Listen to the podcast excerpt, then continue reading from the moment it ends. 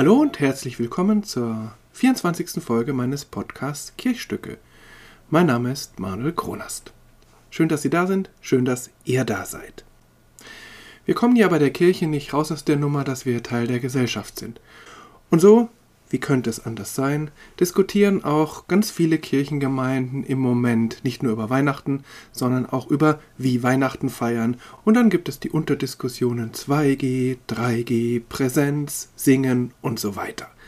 Und das wird zum Teil engagiert, zum Teil aber auch sehr erbittert geführt. Manche Kirchengemeinden zerreißt es fast, weil es Menschen gibt, die sehr vorsichtig sind dem Coronavirus gegenüber und andere Menschen, die sagen, ach, alles gar nicht so schlimm und vor allem, wir wollen doch niemanden ausschließen.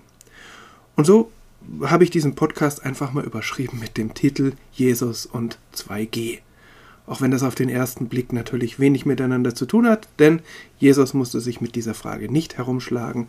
Äh, von Pandemien ist äh, in der Bibel, na, in der Bibel nicht, aber im Neuen Testament, in den Jesus-Erzählungen eigentlich relativ wenig die Rede. Im Alten Testament schon, da gibt es Seuchen und da gibt es auch die Plagen und vielleicht wäre dann auch Corona eine der Plagen gewesen, die Gott dem Pharao schickt, als er das Volk Israel nicht ziehen lassen will.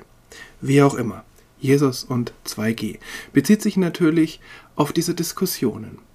Denn in diesen Diskussionen, das ist in Kirche auch nicht verwunderlich, wird dann immer wieder Jesus Christus ins Spiel gebracht. Es wird beraten, wie feiern wir Weihnachten? Wie schaffen wir es, dass in unsere Kirche gehen vielleicht 200 oder 300 Leute rein, dass da möglichst viele Menschen hineinkommen und auf der anderen Seite sich diese möglichst vielen Menschen möglichst gut und sicher fühlen? Und da gibt es ja nun dieses Zauberwort. 2G. Und viele Menschen, und da gehöre ich durchaus auch dazu, sehen das als eine gute Möglichkeit, in vielen Lebensbereichen für mehr Sicherheit zu sorgen. Im Fußballstadion, bei Kulturveranstaltungen, wie auch immer. Aber Gottesdienste sind im Moment zumindest offiziell noch davon ausgenommen. Es ist Gemeinden freigestellt, ob sie 2G einführen oder nicht. Und wenn dann nun eine Diskussion kommt im Kirchenvorstand oder in anderen Gremien oder auch sonst irgendwie in der Kirchengemeinde, bringt jemand 2G ins Spiel und oft kommt dann eine Gegenreaktion und die sagt, ja, Mensch, mit 2G schließen wir Menschen aus. Nämlich diejenigen, die weder genesen noch geimpft sind. Und manchmal kommt dann das Jesus-Argument. Das Jesus-Argument begegnet einem in der Kirche immer wieder und es ist ja auch gut, denn das ist ja nun mal der Ursprung unseres Glaubens, Jesus Christus und das, was er damals getan und gesagt hat. Aber in diesem Fall kommt das Jesus-Argument auf folgender Weise. Mit 2G schließen wir Menschen aus und Jesus wollte keine Menschen ausschließen. Jesus ist doch auch zu anderen hingegangen, hat ihnen geholfen, hat sie geheilt, gerade zu Menschen, zu denen sonst niemand hingegangen ist. Also Jesus hat niemanden ausgeschlossen, er hat äh, im Gegenteil integriert, er war inklusiv, um es mal so zu sagen. Und wir, wenn wir jetzt 2G einführen, dann sind wir exklusiv. Dann sind wir ein Club der Geimpften und Genesenen und die anderen müssen draußen bleiben. Und das klingt auf den ersten Blick ja ziemlich plausibel. Und es will ja auch niemand sagen, dass Jesus Menschen ausgeschlossen hat. Hat er nicht, wollte er nicht. Und es will ja auch niemand, äh, dass Kirche Menschen ausschließt. Und wir sind doch eine Kirche, die sich auf Jesus Christus bezieht. Und dennoch habe ich mit dieser Argumentation arge Probleme. Zunächst mal mit dem Jesus-Argument.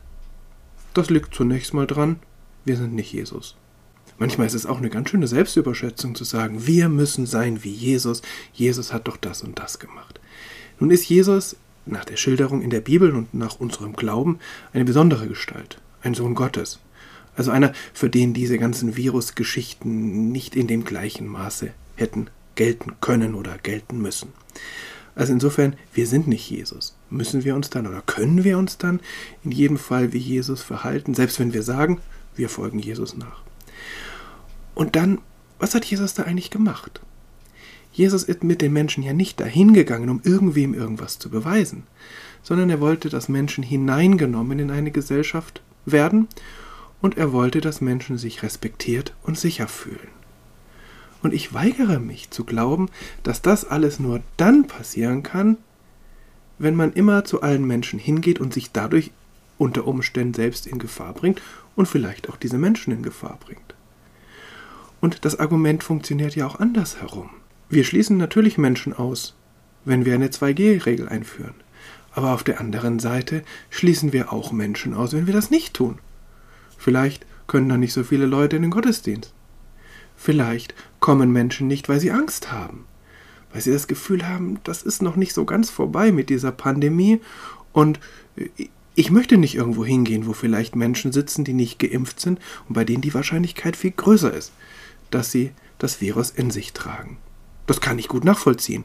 Mir geht es auch manchmal so, wenn ich in der Straßenbahn sitze und dann hat irgendjemand seine Nase aus der Maske hängen. Also es ist nicht so einfach mit diesem Ausgrenzen oder Eingrenzen, hereinholen oder hinausschieben. Und das immer nur von der einen Seite zu betrachten, finde ich sehr schwierig. Also wir als Kirchengemeinden oder Menschen, die Verantwortung tragen, nicht nur in der Gemeinde, sondern auch sonst in der Gesellschaft, müssen halt Entscheidungen treffen.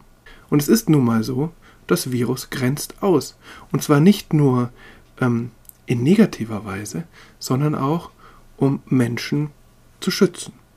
Und wir müssen Entscheidungen treffen. Und ich finde es immer gut, sich dabei an Jesus zu orientieren, nämlich daran, dass Jesus Menschen in die Gemeinschaft, in die Gesellschaft hineingenommen hat. Und das kann eben auch passieren dadurch, dass wir sagen, wir sind vorsichtig, wir schützen uns, damit es so bald wie möglich wieder eine Normalität geben kann, damit möglichst wenig Menschen sterben, damit sich Menschen sicher fühlen. Und wir suchen nach Wegen, wie wir eine Gemeinschaft herstellen können, auf andere Weise, auf sichere Weise. Und das finde ich viel zielführender, als einfach nur ganz plakativ zu sagen, 2G will ich nicht, schließt aus. Insofern ja, wünsche ich mir einen Herbst und einen Winter, in dem wir uns an unserem Glauben orientieren, an dem, was Jesus gesagt und getan hat, aber vor allem auch, so wie Jesus das getan hat, an den Menschen um uns herum, dass möglichst viele Menschen sicher und gesund sind und dass alle respektiert sind und dass alle vorkommen. Ohne Einschränkungen wird das nicht gehen. Aber es kann mit so wenig Einschränkungen wie möglich gehen.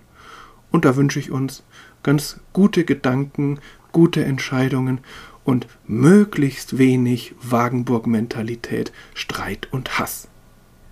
So viel für heute. Bis zum nächsten Mal. Bleiben Sie, bleibt behütet und gesegnet.